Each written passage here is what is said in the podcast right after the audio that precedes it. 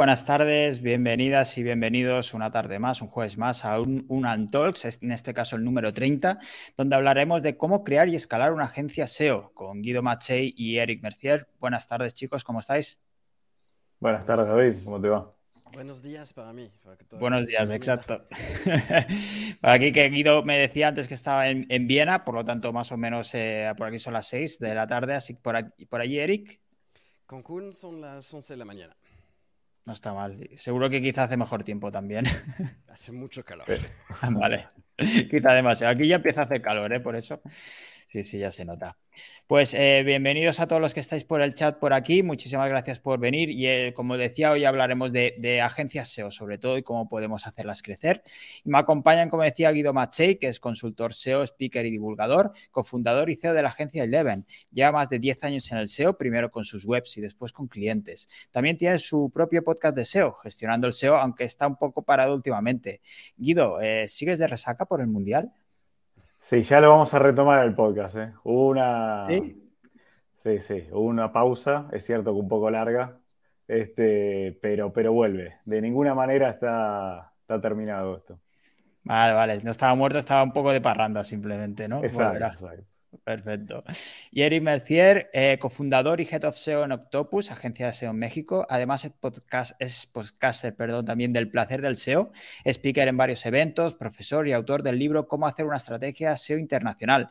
Trabaja con empresas muy, muy grandes. Eric, eh, mi primera pregunta es, eh, ¿los pulpos son de otro planeta? Ah, sí, en bien y en mal a veces, ¿no? pero sí son de otro planeta, sí. Perfecto, pues muchísimas gracias. Y la primera pregunta yo creo que va para ambos es, si tenéis podcast, ¿por qué no me habéis invitado aún? A ver, Guido, empieza tú. Nada, nada, era broma, no yo, te preocupes. Yo porque te iba a invitar ahora, estaba bien aprovechando la oportunidad. Perfecto, perfecto, ahora que lo retomas, genial.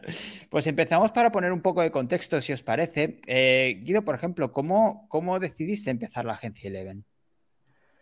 Bueno, fue mm, bastante particular nuestro comienzo. Digo nuestro porque, porque no fue solamente mío, sino que yo tengo, tengo a mi socio, Andrés Kloster. Em, y en realidad el, primero que agarró un hoja en blanco y, fundó oficialmente la, agencia fue, fue él. Em, cuando nos conocimos, él, bueno, recién, recién estaba, estaba arrancando, tenía algún que otro cliente. Eh, yo en ese momento, recientemente me había, me había mudado a Alemania. Eh, yo ahí decidí, bueno, como bien dijiste, yo tenía mis webs y demás, este, pero no, no hacía esto de manera profesional, no ofrecía servicios. Eh, yo mi intención era dedicarme a, o sea, ofrecer servicios SEO, no simplemente quedarme con mis webs. Yo anteriormente tenía toda una trayectoria de, más de 10 años como, como, consultor en procesos. Me pareció una muy buena oportunidad, digamos, fusionar las dos cosas.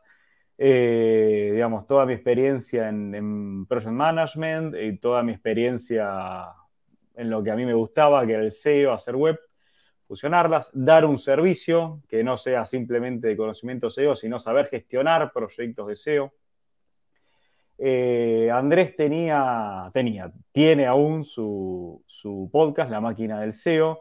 A mí me encantaba ese podcast, lo escuchaba mucho. Eh, y lo contacté, lo contacté. Eh, dije, mira, un argentino también, bueno, podemos saber de, probar de hacer algo juntos.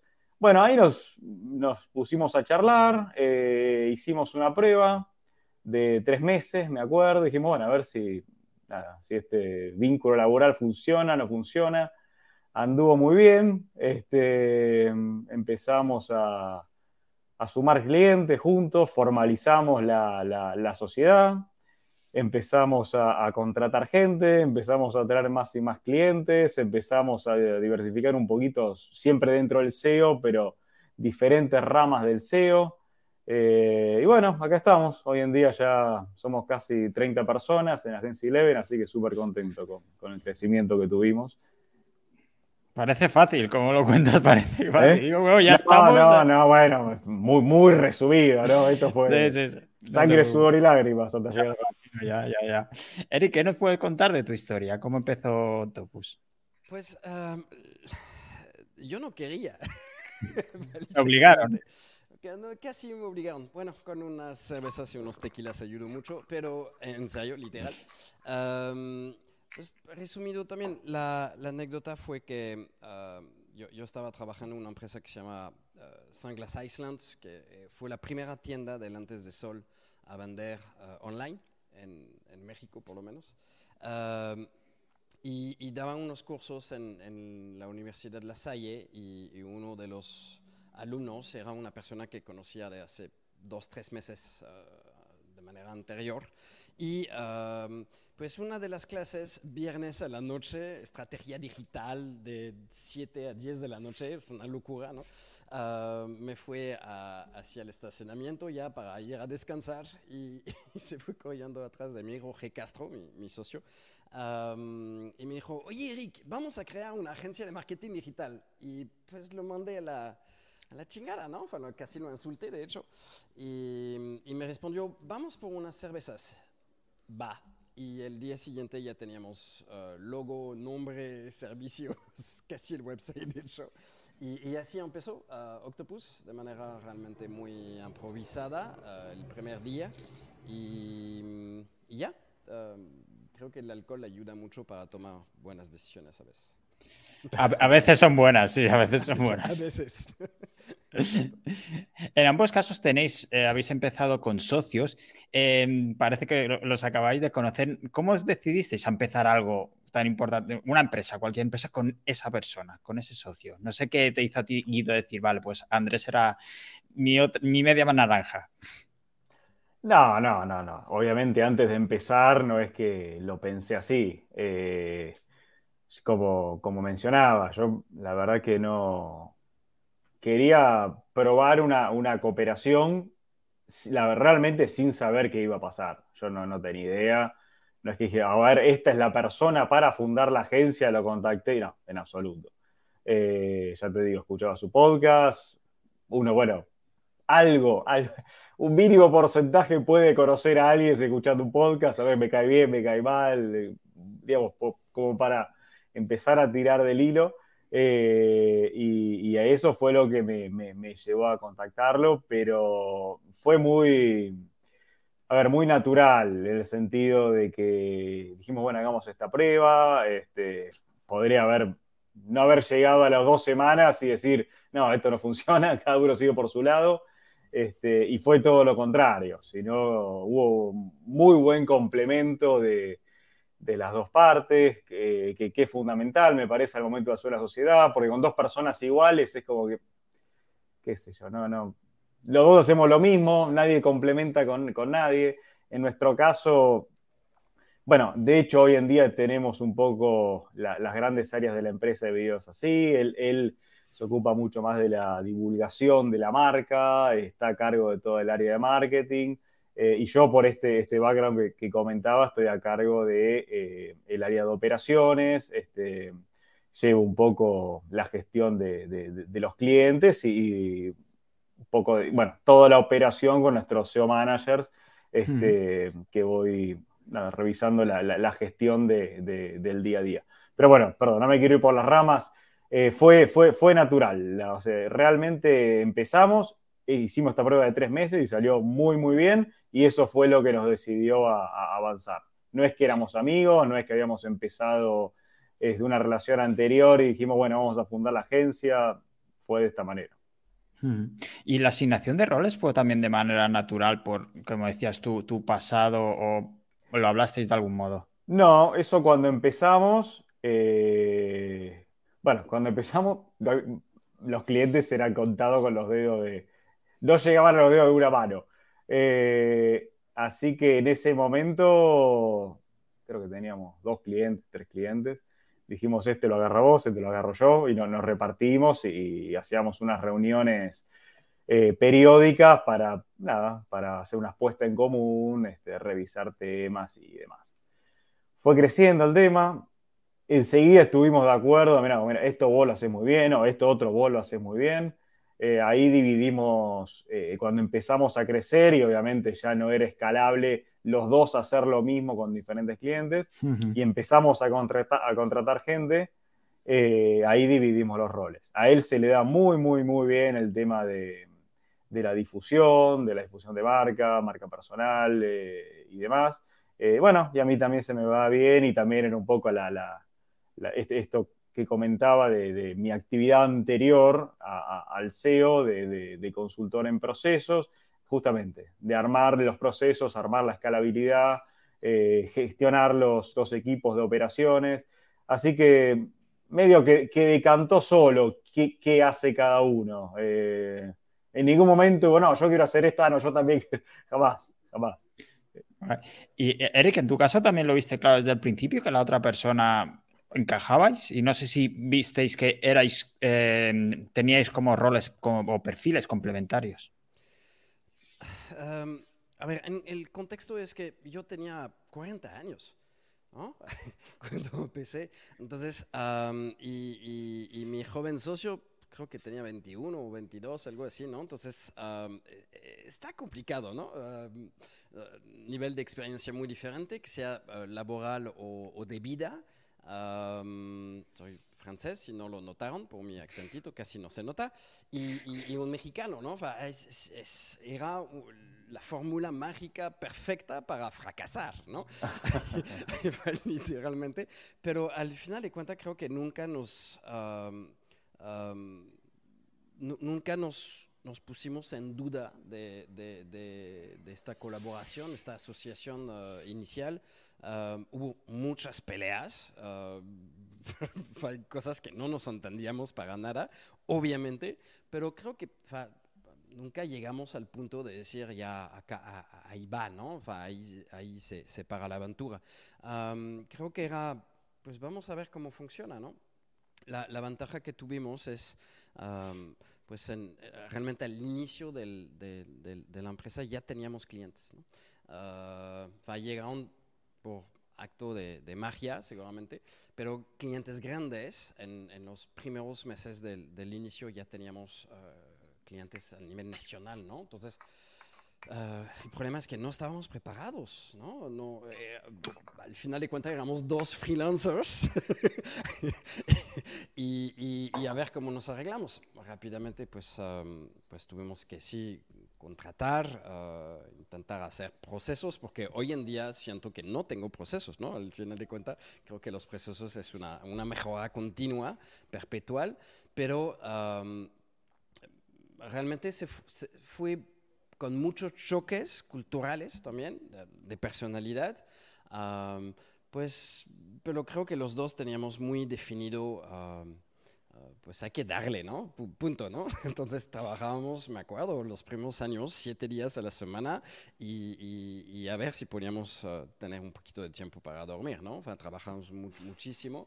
Quizás seguramente muy mal, creo que perdimos mucho tiempo también en, en cosas inútiles y, y a darle, ¿no? Por aquí nos preguntaban de Daggermaster, eh, en una cooperación, ¿cómo definir el, el, el repartimiento perdón, de beneficios? ¿Cómo lo definieron, cuantificaron?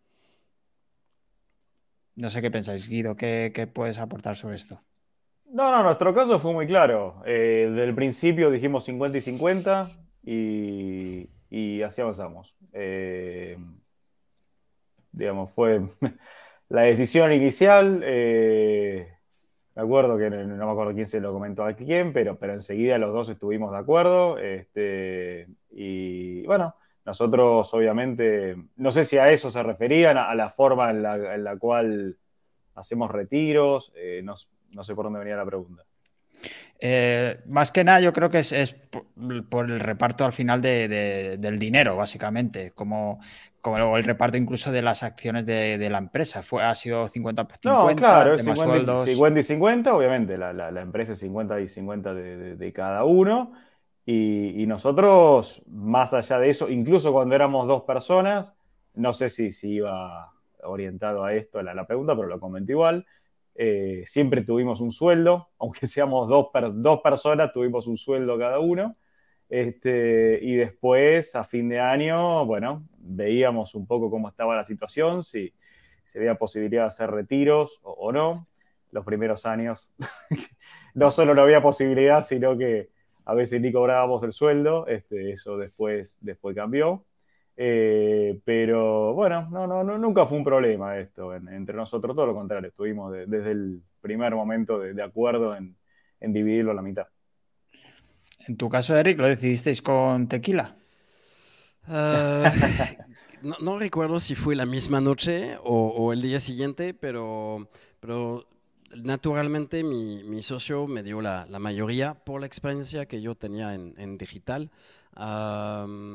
Fuimos, él fue negociando bastante bien y hasta que entró un tercer socio hace dos años, ah, donde ya repartimos de manera uh, de, de, los tres, ¿no?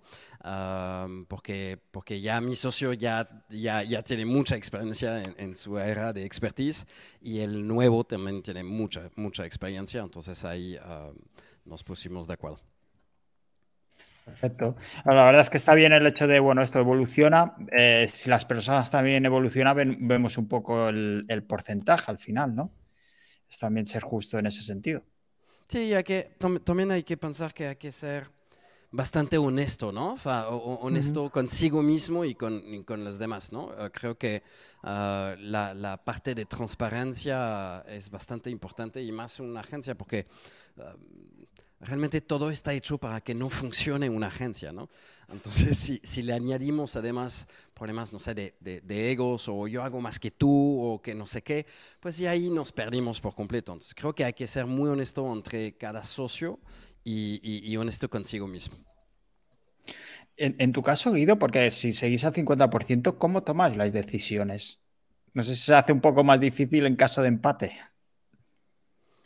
Eh, Sí, es así. Em, igualmente, a ver, el 50% es eh, los beneficios de, la empresa.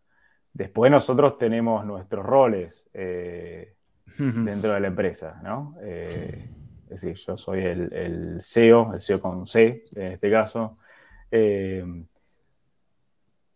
Obviamente no es que yo tomo la, decisión final en absoluto, pero sí a veces hay decisiones que nosotros las escalamos a nivel directorio, que somos nosotros dos, y hay decisiones por ahí más de, la, cotidiana este, que las tomo yo, y después este, Andrés lo mismo en, el área de, marketing, no es que me está consultando a mí, eh, él avanza y así con, con otras áreas en las cuales no manejamos nosotros directamente cada manager eh, decide, como cualquier empresa que, tiene sus managers directores gestionando sus, sus áreas. Eh, obviamente que, decisiones divididas hay en, todo, en todo. Eh, nosotros realmente lo que comentaba Eric es muy cierto, los, los egos juegan fuerte. en nuestro caso, creo que no fue un problema el, tema del ego, jamás. Eh, siempre fue, fue muy claro el, hecho de, del argumento que hay atrás de cada posición, eh, mm. más allá de, los personalismos. Eh, en nuestro caso, creo que los dos somos personas reflexivas. nos tomamos mucho tiempo para, para pensar y argumentar. Nunca hay un, sí porque sí, ni porque lo digo yo, ni, nada de eso. Eh, lo charlamos mucho. Eh, te diría que prácticamente los dos muchas veces nos dijimos, no, sí, tenés razón. Tu punto, la verdad que tiene, este, tiene más sentido que el, que el que dije yo, así que avanzamos por, por ese lado. Eh, eso va mucho en la personalidad de los socios, ¿no? Si, los personalismos juegan muy fuerte y los egos muy fuerte, más allá de, la del propio beneficio de la empresa como, como persona, a ver, persona jurídica, digamos, o sea, si la persona física prevalece sobre la persona jurídica, ahí es donde, donde empiezan los, los, problemas. Y en el medio está todo el equipo, ¿no? Que se mueve para un lado, para el otro. Eh, y, también es una, a ver, no es una buena señal para el equipo. Este, primero, no, es una buena señal que suceda eso, y mucho menos que se noten personalismos dentro de la empresa, más allá del beneficio de la empresa, sí que somos todos. por aquí eh, Carlos nos hacía una pregunta. Al comienzo tuvieron que decidir el uso del dinero que ingresa para crecer, publicidad, etcétera. ¿Cuándo decidieron, si es que se decidió, empezar a cobrar un sueldo? Es a veces en cualquier empresa es un tema interesante. Guido, decías antes que desde el principio ya teníais un sueldo. Nosotros, nosotros desde el principio. Desde el principio. El punto es acá es cuánto, no, no si hay sueldo. Exacto, exacto. Este, siempre, eh, la verdad que te puedo decir que siempre cobramos el sueldo. Era bastante miserable al principio porque, bueno, era lo que había. Este, pero yo creo que es muy importante, sí, decir, o sea, mi trabajo, más allá de, lo que sea, tiene un valor. Obviamente el valor ese no, no es que... A ver, yo mi caso personal, había arrancado ya con, una gran experiencia. Yo si hubiera, nada, en lugar de decidir emprender y fundar una agencia, hubiera salido a buscar trabajo, mi salario hubiera sido muchísimo mayor a lo que retiraba de, de, nuestro emprendimiento personal. Eh, bueno, ahí está el riesgo que uno decide asumir, ¿no? Eh, y, y la confianza que tienen en cómo va a avanzar el proyecto. Creo que es fundamental ponerse un sueldo, lo que sea, lo que sea. Lo que uno hacer un cash flow, aunque sea básico, y decir, bueno, esto puedo retirar yo, esto puedo retirar vos, esto va a pagar gastos, esto va para alguna acción de, marketing, esto va para herramientas, esto va para equipos, lo que, aunque sea mínimo, tener eso bien, bien ordenado. Y ese sueldo, a menos que, no sé, haya algún caso que lo impida de manera sobrenatural, sí retirar ese sueldo y pagarse a uno mismo, porque si eso no sucede y pasan muchos meses, porque una vez se dice, no, está bien en mi emprendimiento, el sueldo lo dejo para después, lo dejo para después, lo dejo para después, y después son 5, 6, 7 meses que uno no cobra y genera una frustración enorme. Entonces, aunque sea un sueldo bajo, cobrárselo, cobrárselo. Nosotros no te voy a decir que siempre lo hicimos porque realmente, sobre todo los primeros meses, o ese que realmente no había ni para sueldo, ni para equipo, ni para todo lo que yo voy a mencionar. Pero siempre, siempre, siempre que se pueda, cobrarse el sueldo, decir, bueno, esto es para vos, esto es para mí, bueno, lo que acabo de, mencionar, y tratar de respetarlo a, rajatabla. En vuestro caso, Eric, también fue desde el principio. No. Fue todo el contrario. A ver, no digo que está mejor, creo que fue peor, obviamente, pero ah, no, me acuerdo, pero fácil los tres, cuatro o cinco primeros años ah, era cobramos utilidades, punto, sin sueldo, los dos socios, ¿no? La, primera versión, digamos, de Octopus. y, y, creo que es el quinto año que dijimos, oye, ya, ya no puedo, ¿no? no sé cuánto voy a ganar, no sé si voy a ganar algo, ¿no? Entonces era un, infierno para nosotros, pero como literalmente estamos viviendo solo para, para, para la agencia, pues entonces era darle como podíamos, ¿no? Entonces creo, creo que fue una muy mala no decisión, porque realmente no, ni siquiera lo decidimos, ¿no? nunca se nos ocurrió. oye, La sí, de, oye, vamos a tener un sueldo. Sí, claro, pero después de cinco años o quizás seis años, no me acuerdo, ¿no? Entonces, fue, creo que fue terrible, creo que la pasamos bastante mal, que eh, obviamente los primeros meses, no recuerdo muy bien, pero no, cobra, no cobramos durante los primeros meses, no, no, recuerdo exactamente. Pero no, no estamos cobrando. Todo estamos, de hecho, creo que la primera, a los tres, cuatro meses, cuando ya, ya firmamos un nuevo cliente y, todo este dinero del nuevo cliente lo pasamos a tener una oficina, ¿no? Y siempre estábamos ah, invirtiendo, digamos. Pero ah, la ventaja que tuvimos el beneficio que tuvimos es que hasta hoy no invertimos un solo peso, euro, dólar, no sé, uh, acá son pesos, um, en, publicidad. Estábamos número uno en Google, uh, con agencia de marketing, agencia de marketing digital, agencia de SEO. Entonces, literalmente los, los prospectos llegaban solitos, ¿no? No, no, no, no tuvimos la necesidad, digamos, y hasta hoy, invertir en publicidad ¿no? o en prospección. Entonces, eso creo que también nos ayudó mucho no quiere decir que tomamos las mejores decisiones sobre el salario. Creo que fue una muy mala idea, la pasamos muy mal. Y, no, quiere decir que estábamos ganando poco, simplemente no sabíamos jamás cuánto íbamos a ganar y si íbamos a ganar algo. A veces, pues durante tres meses, pues no hay nada, ¿no? Y, arréglate.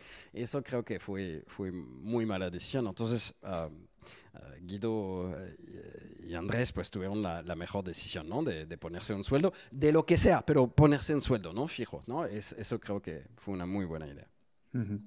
Y si echáis la vista atrás, ahora que ha pasado ya un tiempo, no sé si tenéis claras cuáles son las claves que os hicieron escalar, poder crecer como agencia aparte de echar todas las horas del mundo.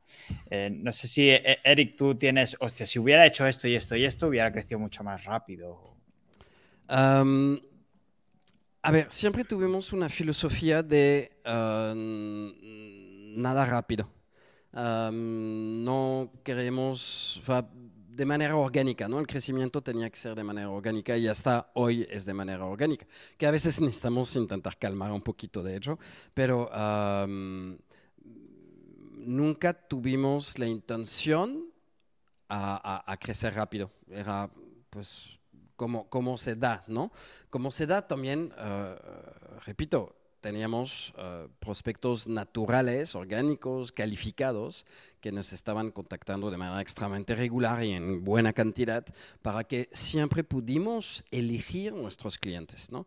ver dónde, dónde podíamos dar el, mm, el valor añadido lo más grande posible para estos prospectos y entonces también creo que evitamos muchas otras malas decisiones. hubo un tiempo, los primeros años, tres, cuatro primeros años, donde había muchas uh, empresas que nos buscaban uh, pedían un, presupuesto y, y, cuando ya estábamos casi para firmar, estaban diciendo, oye, ¿y lo podemos hacer por intercambio? O, o pues si, si, si, si funciona, te pago, ¿no? Y entonces siempre les respondía a ellos uh, diciendo, no sé, por ejemplo, uno de bienes raíces, ok, dame un, una casa de la que tienes acá de, en, tu, en tu portafolio de 5 millones de dólares y um, pues si estoy a gusto, quizá te pago, ¿no? y, nunca quisieron, ¿no? Entonces, entonces tenía todavía la... esta época tenía el valor o, la inconsciencia, quizá a veces, uh, de poder rechazarlos, ¿no? Y, no aceptar tratos uh, donde pues perdíamos más tiempo que otra cosa. Um, fue, fue, un lujo eso. Creo que, creo que eso sí es algo que hay que hacer, lo que recomiendo. Um, lo que volvería a hacer es lo que se hizo de manera relativamente natural, eh, Bando y SEO estoy número en Google, ¿no? creo que eso ayuda eh, muchísimo. eso.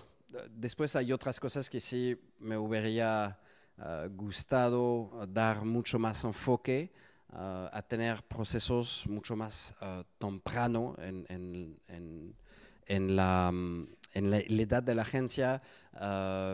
Uh, trabaja mucho mejor las capacitaciones, hay, una serie, una lista de cosas que lo hubiera hecho antes, pero principalmente uh, yo estoy feliz de cómo pasó, con los errores, con todo, porque gracias a todo eso, pues seguimos acá y feliz de estar acá. Exacto, muy bien. Eh, Guido, en tu caso, eh, no sé si volverías a hacer lo mismo también o has identificado que eso hizo dar saltos cada vez más, más grandes.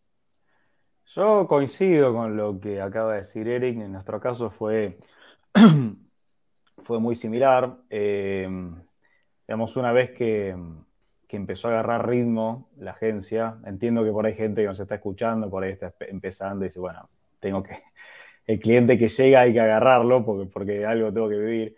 Pero una vez que empieza a agarrar ritmo, nosotros también eh, nunca nos preocupamos por, por, a ver, digamos, eh, priorizar velocidad en pos de resignar calidad de servicio, ¿no? Eh, no hemos rechazado clientes, tratamos también de, elegir nuestros, nuestros clientes, tratamos siempre de mantener el servicio. Eh, el SEO, la verdad que es algo, sobre todo en sus mandos junior, semi-senior, lleva mucho tiempo la capacitación de, la gente. Entonces, eh, muchas veces son perfiles, eh, nosotros buscamos muchos perfiles, ¿no? Con, a veces, por ahí no junior, porque están empezando, pero sí semi-senior, senior, donde tienen conocimiento de SEO, donde tienen conocimiento de gestión de proyectos. Son, son perfiles difíciles de encontrar. Entonces, a veces la captación de, bueno, del perfil que nosotros buscamos para nuestro equipo es mucho más lenta que la, digamos, el, volumen de, leads calificados o de clientes que nos llegan. Entonces, no queremos decir que sí a clientes si sabemos que no vamos a poder cumplir con los estándares que nosotros queremos de, servicio. Entonces, por eso sí, por ahí crecimos más lento de lo que hubiéramos podido, pero contentos de no haber resignado calidad de servicio. Por eh, LinkedIn nos preguntaban también, Maximiliano decía, ¿cuáles son los mayores desafíos que enfrentan las agencias SEO al tratar de escalar? ¿Y cómo se pueden abordar los problemas de escalabilidad en una agencia SEO? Eh, Guido, ¿qué opinas sobre esto? ¿Qué, ¿Cuáles son los mayores retos que te has enfrentado? Bueno, para hablar largo, y tendido de esto. Este, a ver, creo que para dar esta respuesta habría que que diferenciar por servicio. Nosotros puntualmente en Agencia Eleven eh, damos servicios de consultoría, damos servicios de, redacciones optimizadas y damos servicios de eh, link building, gestión de campañas de, de building. Más allá de algún otro servicio que, bueno, por ahí puede llegar a aparecer si, si el cliente lo requiere, esos son el, 99%. Cuando digo consultoría, después están las subvariantes de, a ver, SEO para e-commerce, SEO local, SEO este, internacional, etc. Este, pero esos son nuestros, nuestros pilares. Por ejemplo, en Lean Building nosotros armamos un proceso, que esto lo hicimos de forma muy temprana, de hecho cuando estábamos Andrés y, yo solos, eh, que nos llevó mucho tiempo hacerlo, pero, a ver, fue, hacer, hacer una analogía, fue afilar el hacha durante mucho tiempo para después este, poder cortar árboles más rápido, ¿no? Eh, nos llevó mucho tiempo armarlo. Pero este proceso, que al principio se hizo muy, muy artesanal, este, después lo escalamos, nos permite ya conseguir un volumen de links, este, bueno, nada, difíciles de conseguir dentro de lo que es el mercado.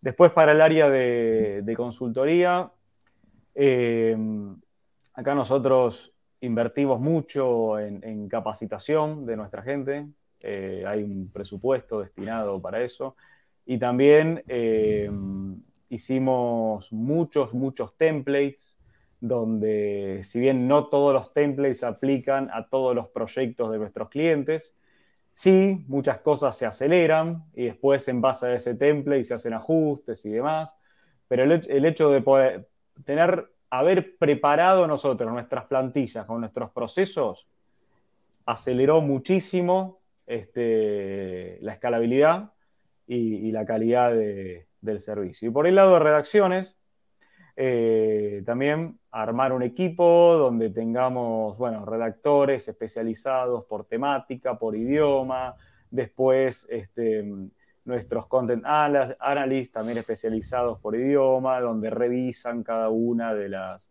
de las redacciones. E, esto también hay un proceso donde se redacta, pasa un content analyst, pasa un SEO analyst, este, se hace análisis de plagio, se hace, bueno, el análisis de... Eh, en el caso de que esto haya, haya que hacer enlazado interno, anchors, este, interlinking y demás. Bueno, hay todo un proceso que nosotros tenemos armado. Entonces, por ahí me, extendí un poquito, pero la palabra para mí clave acá es escalabilidad es igual armar procesos este, escalables. Creo que eso se entendía, pero gracias por la conclusión. Se nota el, perfil que tienes también. Eh, la verdad es que es, muy importante. No sé si Eric también estás, estás de acuerdo con esto. Sí, completamente. Creo que sí o sí, no, no, no, creo que haya otra manera, o si no, díganmelo, pero procedimientos, procesos y, capacitación permanente, ¿no? creo que la mejora continua uh, también es muy importante porque uh, puede, puede, haber un, un, un, proceso justamente un poquito chueco que se puede mejorar en cuestión de tiempo de ejecución o mismo calidad de resultados. Entonces siempre hay que, hay que, hay que avanzar, ¿no? Hay que, hay que seguir uh, apretando tuercas todo el tiempo. Creo que es muy, muy importante. Pero para, para resumir, um, procedimientos, procesos y, y capacitación permanente. Por aquí nos hablaban también, nos preguntaban sobre el tema de los empleados, por ejemplo, por, es, porque es una pregunta bastante cortita. Nacho nos preguntaba, perdón que llegue tarde, bueno, ¿cuántos son en la agencia? No sé si sabéis exactamente cuántos sois en cada uno. Yo, yo no sé cuánto, pero más o menos unos 50. Nada mal. La cosa es que yo, yo ya no, no, soy director de, de, Octopus, ya tenemos un director. yo, yo, trabajo actualmente en un nuevo departamento que acabo de crear que se llama RIC, uh, sin juego de palabra con Eric, ¿no? pero es uh, Research, Innovation and Knowledge. Uh, principalmente son tres, tres pilares donde justamente es la mejora continua, siempre intentar hacerlo lo más rápido para dar resultados más rápidos a los clientes y, más por el tema de, de, SEO, ¿no? Ah, intentamos a, eliminar este misticismo del SEO, toma mucho tiempo. Pues sí, no, ¿no? realmente muchas veces se puede hacer ah, muy buenos resultados en, relativamente poco tiempo. Entonces, ah, seguir trabajando sobre eso. Una parte de innovación para encontrar justamente pues, nuevas técnicas, intentar, probar, uh, comprobar cosas que no funcionan, ¿no? Y acá tengo la prueba. Y uh, toda la parte de, de, knowledge, de conocimiento, um, pues ahí es también la parte de difusión, ¿no? Como el podcast del SEO, que ya viene la temporada número 2, espero muy pronto. Um, y, y seguramente libros, um, creo que ya, ya voy a empezar a a lanzar un curso. Um, entonces hay toda la parte de, de compartir conocimientos, que uh -huh. sea de manera interna a la agencia y también de la manera, manera externa. En tu caso, Guido, ¿erais 30 actualmente? Sí, alrededor de 30. Esto es leve puro, digo puro porque después, más allá de, de las 30 personas, eh, nosotros tenemos eh, muchas veces que tenemos nuestros redactores SEO, eh, que, bueno, obviamente ellos son freelance, pero en gran medida trabajamos, este, bueno, prácticamente de forma cotidiana con ellos. Por aquí, ahora que hablábamos de, de, trabajadores y antes que lo comentabas, Guido, de la dificultad en este caso, Carlos nos hacía otra pregunta que decía, ¿alguna sugerencia para capacitar personal interno en SEO? En lo personal, me ha tocado que sea fácil explicar los factores SEO, técnico, contenido, etcétera, pero difícil la capacidad de análisis SEO. No sé si bajo vuestra experiencia estáis de acuerdo y si le podéis dar algún consejo a, Car a Carlos. ¿En tu caso, Guido? Bueno, nosotros lo que armamos en, en Agencia Eleven es lo que hemos tenido la, la gran originalidad de llamar Eleven Academy. Este, Tenemos que... Octopus Academy. eh, que ahí lo que tenemos es bueno, una, una gran variedad de, de, de cursos, eh, sí, plataformas de, de, cursos online y cursos creados por nosotros. Por ejemplo, estos procesos que, que yo les comentaba de, campañas de lead building y demás son procesos que creamos nosotros, donde armamos tutoriales nosotros mismos y los subimos a, la, a Eleven Academy. Y después tenemos otra serie de muchos cursos este, que fuimos comprando y, que los ponemos dentro de, esta plataforma de Eleven Academy. Eh, y lo que hicimos fue un, plan de, sí, de capacitación digámoslo así, por, por seniority, este, y donde según el seniority nosotros les pedimos que realicen en, la, temporada, en el periodo, digamos, ya me quedé con Netflix en la temporada, en el periodo que, que dura un determinado seniority, eh, que realicen esos cursos. Por ejemplo, un junior que recién entra hará cursos de introducción al SEO, eh, un semi-senior hará cursos de SEO técnico, este, hará cursos de alguna especialización, de SEO local, de SEO internacional, bueno, y así va subiendo. Y también esto se replica en, otras áreas, ¿no? Por ejemplo, las áreas, las áreas de content, las áreas de, marketing, áreas de administración también, que tienen sus cursos, recursos humanos. Eh, bueno, lo, armamos así y aparte también hacemos eh, webinars internos donde cada uno, según su especialidad, expone, bueno, un poco va a hacer debate, este, explotar, digamos, características y experiencias personales de cada uno, de lo que leyó, de lo que conoce, de lo que trabajó, de su experiencia, para difundirlo con, el equipo. Y aparte, ya eh, con, esto cierro, de, a partir de, de seniors para arriba, eh, sí eh, les pagamos un máster en SEO. No sé si mm, de cara a enfocarse en esta, claro, el, desarrollar una capacidad en sí es difícil, pero esta, esta capacidad de análisis SEO, ¿hacéis un especial hincapié o a través de cursos creéis que, que se pueden formar a las personas en este sentido? Bueno, esto, todo lo que acabo de decir no deja de ser una base, porque después cada proyecto tiene su, su particularidad, ¿no? Eh, obviamente que esto no es un copy-paste que todo lo mismo aplica a todo.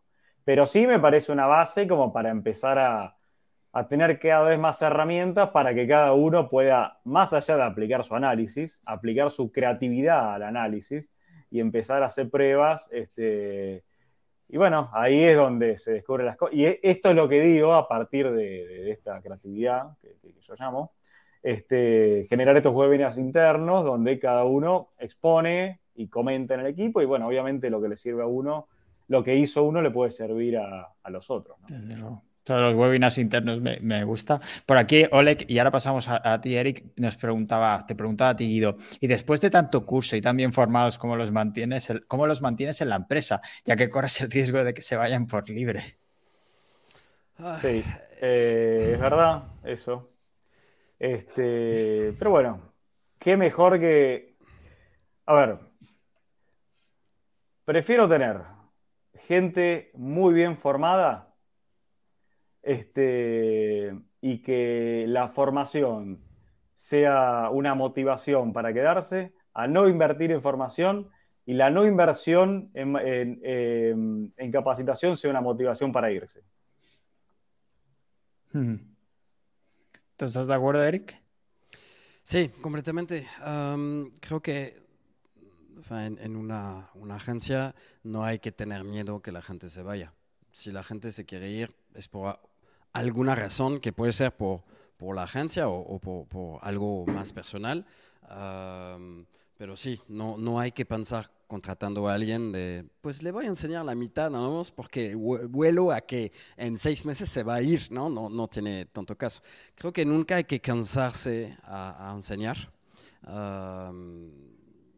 creo que también hay, tenemos muy poca rotación de personal en, dentro de Octopus, entonces hay algo que estamos haciendo bien, no sé qué, pero, pero, hay algo que, que, seguramente estamos haciendo bien. También dentro de la empresa tenemos ah, como, como una comunicación interna, como, como ah, una filosofía, digamos, ah, que hace que creo que todo el mundo se siente bastante, bastante humanizado, ¿no? y, creo que hay, hay, muchos procesos, digamos, que no son solo automáticos, ¿no? De haz clic acá, clic acá y clic acá, ¿no? creo que hay, hay mucho más cosas eh, que hay que tomar en cuenta. Pero si las personas eh, de manera relativamente natural eh, pues se ponen la camisa de la agencia y, que aprenden todos los días, creo que hay muy pocas posibilidades que se vayan así tan fácil, ¿no? Y ah. recordar, perdón, nadie es indispensable también, ¿no? creo que también hay que pensarlo, ¿no? nadie es indispensable.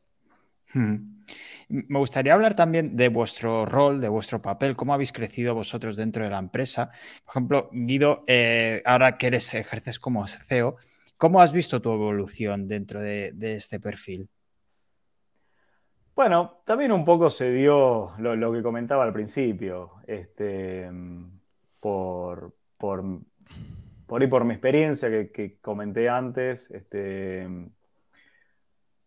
bueno, decidimos hacerlo de esta manera y mi, perfil este, se adaptaba más para hacer, a ver, el SEO el SEO con C, ¿no? Que a, ese SEO estábamos hablando, ¿no? Antes de que empiece a hablar. Ah. este, eh, el SEO con C, a ver, tiene que ser una persona que unifique criterios entre todas las áreas. Eh, nosotros, a ver, acá no, quiero decir, eh, es el papel, quiero hablar de nuestro caso particular, eh, muchas veces el SEO es el que, a ver, el que marca el rumbo y demás. Nosotros esto con mi socio, tengo que decir que el rumbo lo marcamos juntos porque no, no, no hay un rumbo, digamos, que alguien imponga su rumbo en absoluto. Por suerte, tenemos una misma idea de cuál tiene que ser ese rumbo eh, y siempre lo discutimos. Este, y bueno, yo por ahí, por, por mi rol, después eh, hago, no sé, lo bajo a la comunicación a las áreas. Pero lo charlamos mucho y el rumbo está muy discutido entre, entre los socios en el caso de, de Agency Eleven. También acá este, es, a ver, el rol del, del SEO, mucho de anticipación de, posibles problemas, o sea, ver dónde, puede estar la potencial bomba para desactivarla, si hay algún problema, eh, centrarse mucho en, en, qué hacer y qué no hacer, es decir, no, no pasar tiempo este, y energía en tareas por ahí irrelevantes. Eh, algo fundamental es eh, tener la capacidad de, de poner designar a la gente correcta en el lugar correcto. La delegación, la delegación es, eh, fundamental. Muchas veces pasa de, a ver, el, CEO todopoderoso que sabe hacer todo mejor que todos este, y termina haciendo todo y termina siendo un cuello de botella y se termina trazando eh, cualquier tarea mínima que, que podría hacer otra persona y hasta mucho mejor. Entonces, bueno, a ver, creo que son algunos de, los puntos clave y sobre todo ser humilde, me parece. Ser humilde y contratar a las personas que van a saber hacer el trabajo que tienen que hacer mejor que uno y quedarse en la gestión este, y en, los casos que, sea necesaria la supervisión que en el hecho de estar en el micromanaging en el más mínimo este, aspecto. Desde luego, este es uno de los problemas de escalabilidad que, que nos podemos enfrentar claramente. Eric, no sé en tu caso, ¿cómo, cómo has ido evolucionando durante estos últimos años? Hacíamos todo. Eh, contabilidad, RH, eh, arreglar las compus, las computadoras, eh, haciendo SEO, redes sociales, haciendo website. Hacíamos cada uno un poquito de todo y, y, por ejemplo, no sé, un momento me acuerdo ya, ya me, me, harté de hacer la contabilidad, entonces eh, ya lo, lo pasé la papa caliente a, mi socio, ¿no? Y, y, seis meses después él también ya estaba harto, entonces me lo regresó, ¿no? Y así durante mucho tiempo, hasta que dijimos, a ver, basta de, de, perder tiempo con estas cosas, no soy contador, no soy RH, no soy, a ver, ¿no? Hay que tomar decisión y ahí pues creamos los departamentos que, que realmente lo hacen mucho mejor que nosotros. De hecho, um, casi desde el principio, ¿no? Si, si, encontramos una persona que hace algo mejor que nosotros, lo contratamos, ¿no? entonces toma un poquito de tiempo para, para lograr a, concretizar eso, pero cuando lo, logramos ya nos poníamos a dedicar realmente en, en lo que era, éramos buenos, ¿no? O, somos buenos, ¿no? Creo que es parte de la escalabilidad, ¿no? Creo que es bastante importante tener un buen panorama sobre eso. Pero ahí sí no regresaría a hacer todo eso. ya, ya, no quiero saber nada de eso. Pero e, es, es, muy importante Guido lo dijo, ¿no? Tener algo de humildad, ¿no? Para decir, a ver, si, a, mí encuentro un SEO que sabe mejor que yo adentro de la agencia, pues por favor, ¿eh? acá está el lugar, ¿no? ¿no? No pasa nada, tenemos varios SEOs muy buenos, pero, pero los capacitamos nosotros en casa, ¿no? realmente es, es, es, complicado este tema de, de, contratación y es parte justamente de las primeras ah, problemáticas, ¿no? Yo, yo me acuerdo eh, las primeras contrataciones es cómo elegimos a alguien, ¿no? Es cómo, cómo lo decidimos. y, qué nos va a ayudar, qué nos va a apoyar, qué vamos a poder quitar del, del hombro de los, de los socios. Creo que, creo que al final de cuentas, una moraleja que puedo tener de eso es, los socios no deberían hacer cosas adentro de la agencia, fuera de aportar un gran valor añadido a la agencia, ¿no? un poquito como más satélite, más bien. Eh, me tomó mucho tiempo aprender eso, pero creo que ya, ya más o menos lo tengo bajo control. Ahora que estábamos hablando sobre el tema de contrataciones, eh, por aquí Carlos nos pregunta, por ejemplo, además de los conocimientos SEO, ¿qué habilidad o capacidad buscan sí o sí en una persona para trabajar en sus agencias? Creo que es una pregunta muy, muy oportuna. Tanto esas hard skills como las soft skills, ¿no? Que a veces es, o las aptitudes y las actitudes que a veces son más importantes. ¿Tú, Eric, qué tienes en cuenta? Ah, mi mi departamento de RH me va a matar si ven este video, pero eh, tuve una conversación muy interesante eh, con, con, el departamento de RH hace un par de meses. Eric, basta, dime qué perfiles quieres para contratar ¿no? un SEO. Y porque, porque les decía, no, este no, es porque tal cosa, ¿no? Y, y, no le hacía sentido, ¿no? Entonces en un momento se cansó y me preguntó, dije, a ver, es simple yo quiero una persona inteligente, no tiene que saber mucho de SEO, pero nada más que tiene mucha curiosidad. That's it. Y, esta persona me miró con ojos de pescado diciendo, ¿Qué, le pasa a este, este tipo? ¿no? Pero eh, literalmente a mí no me importa los CVs, no me importa la experiencia o que ponen los CVs. Siempre sabemos que el storytelling de los CVs puede ser interpretado de mil maneras, es como los anuncios de bienes raíces, ¿no?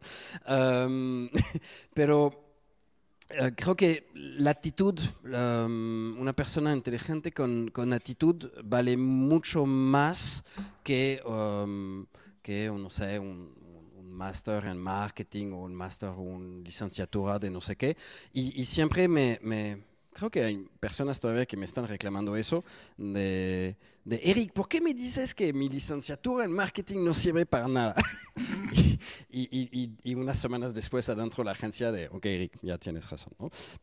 Porque no sirve para nada, literalmente, perdón, no quiero, no quiero molestar a los que están estudiando actualmente, pero no sirve para nada, a, lo menos en mi filosofía, en mi manera, pero todas las personas que, contraté adentro uh, de Octopus, o lo menos que cuando yo tomé la decisión, ya, ya, ya yo no tengo esta decisión, um, siempre fue, fue de, de feeling. Um, me, acuerdo una me acuerdo una persona que se quedó, Charlie, trabaja en una grande agencia ahorita en, en el DF, um, Ciudad de México, perdón.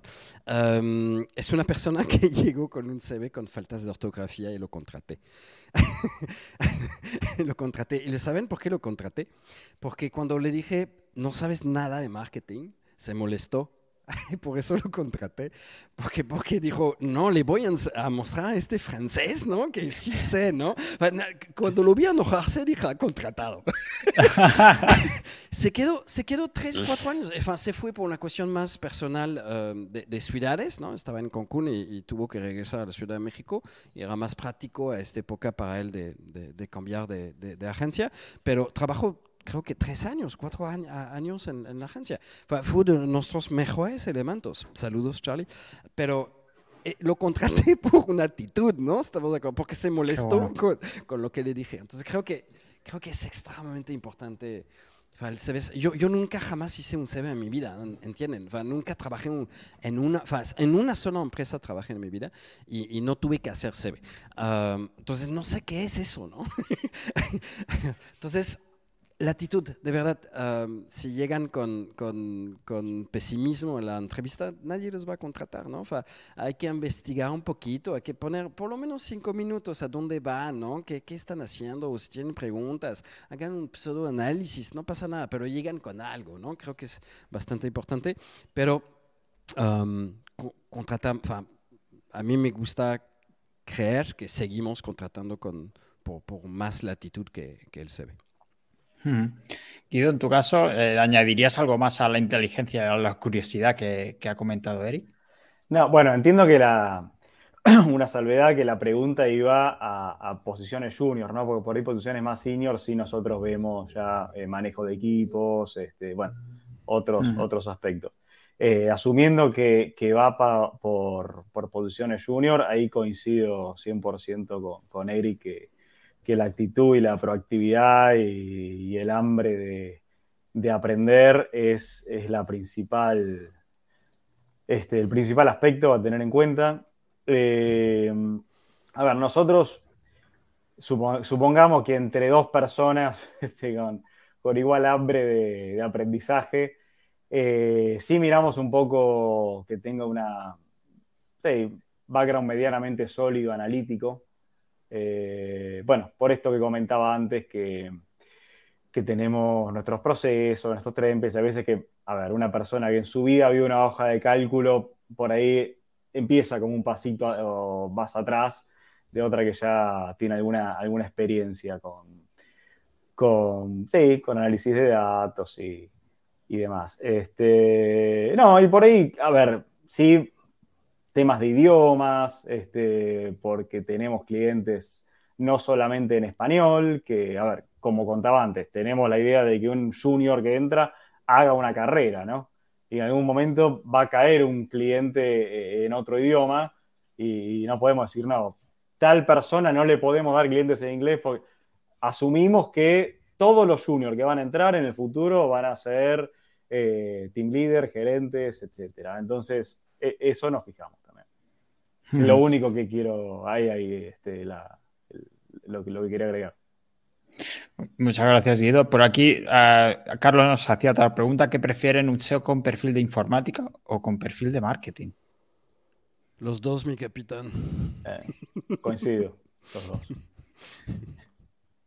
y Sí, sí, Eric, no sé si quieres añadir algo más. No, es, a ver, más, más tiene flechas en su arco, mejor, ¿no? Al final de cuentas, eh, sabiendo que, pues, a ver, en la agencia Eleven, Octopus o, cualquier otra agencia creo que tienen ah, exactamente las mismas problemáticas. No hay suficientemente gente, ¿no? No hay suficientemente capacitación, no hay suficientemente gente con experiencia. entonces, una persona que más tiene conocimiento, no digo una expertise grande, pero conocimiento de un poquito más de áreas es mucho más fácil para identificar dónde se siente más eh, cómodo también, ¿no? Para orientarlo sobre un SEO quizá un poquito más técnico eh, en vez de un SEO un poquito más marketero, ¿no? entonces, creo que más, más, más tienen en su, en su bagaje, pues mejor, ¿no? Por aquí, ya por ir acabando, Elec nos hacía otra pregunta. ¿Cuál es vuestro mejor canal para conseguir leads actualmente? Eh, Eric, mm, que nos ha comentado antes que son el top 1 en, Google, no sé si añadirías algo más eh, en tu caso. Google, literalmente Google. orgánico, ¿no? Es gracias al SEO.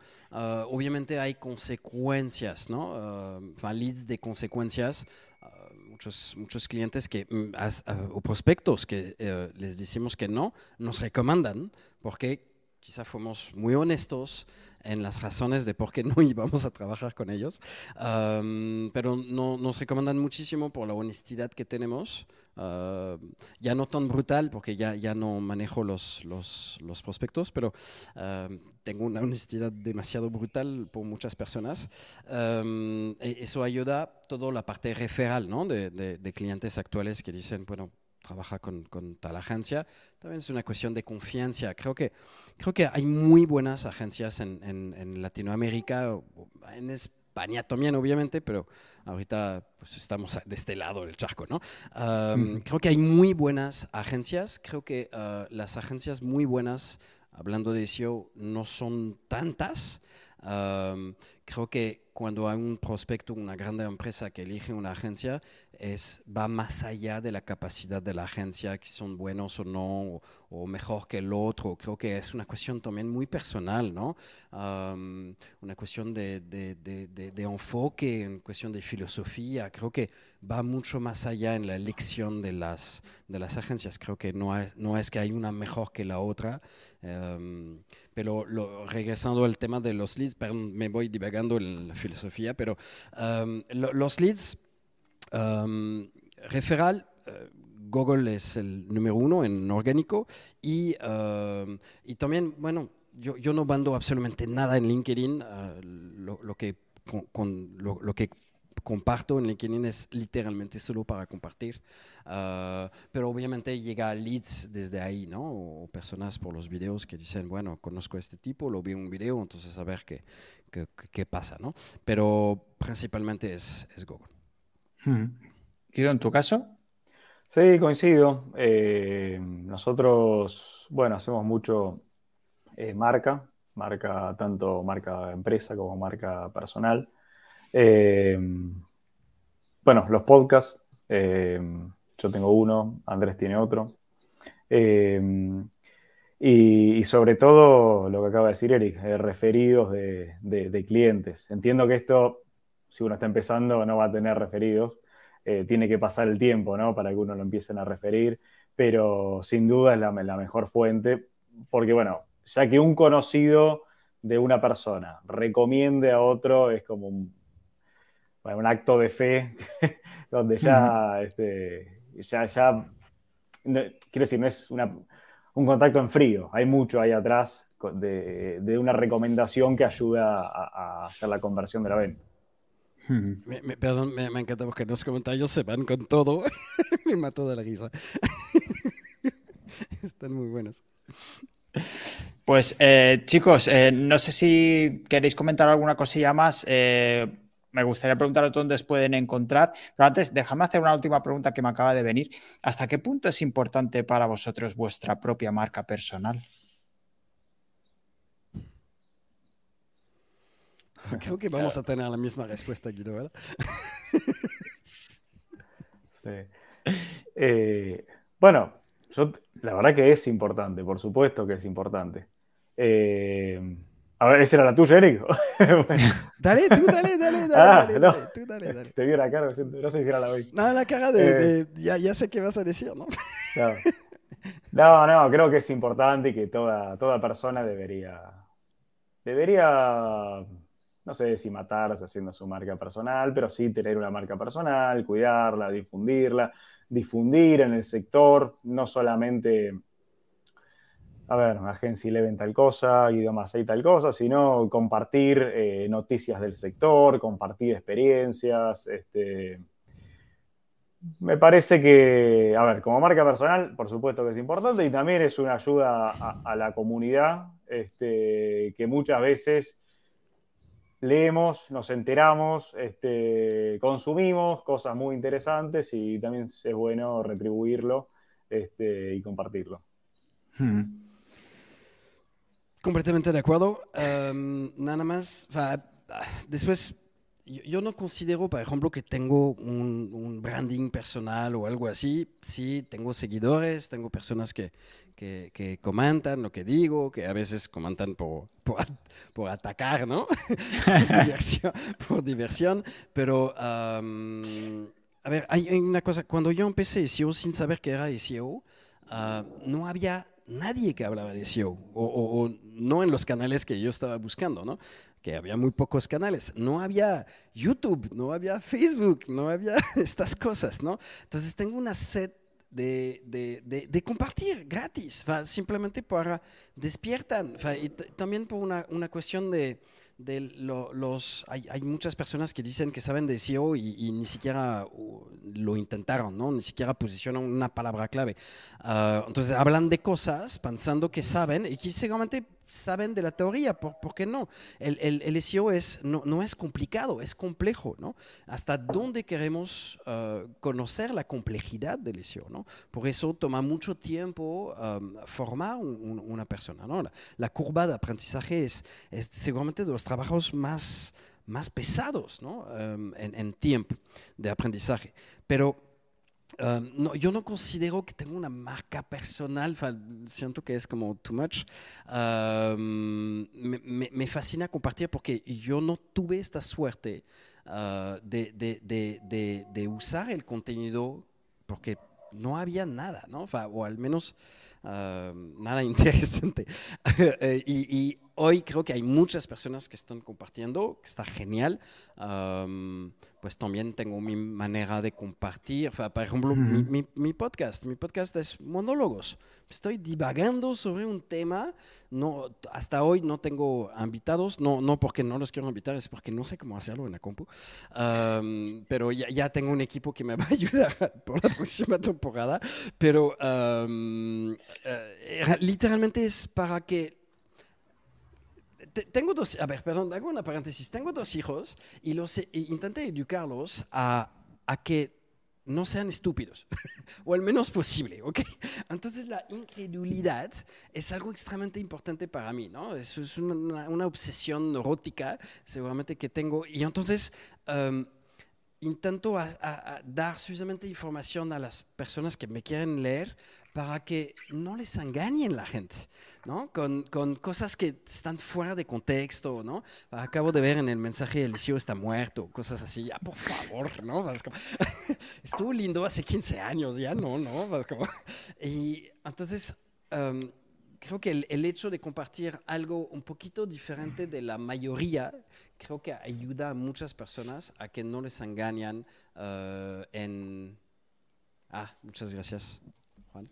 Um, y el próximo va a estar increíble, va a ser una locura. Um, pero el, el, el, hecho de compartir simplemente por las ganas de compartir es, es algo, algo muy lindo. Veo muchas personas que me escriben en LinkedIn de, oye, ayúdame. El caso de un, un tipo, Alejandro, uh, se va a reconocer me dice, no tengo dinero, mañana tengo junta con un, una entrevista en una agencia ayúdame. No, no, tengo para pagarme un, un 24 horas de una herramienta para hacer un análisis que me pidieron. Le hice el análisis. Le hice el análisis y tuvo el trabajo. Está increíble. ¿no? Pues, ayudar eso no tiene valor. Es una, es una cosa increíble. Entonces, uh, realmente compartir por simplemente el, placer de compartir me, da mucho más que, intentar uh, tener algo al, regreso. ¿no? Es eso principalmente.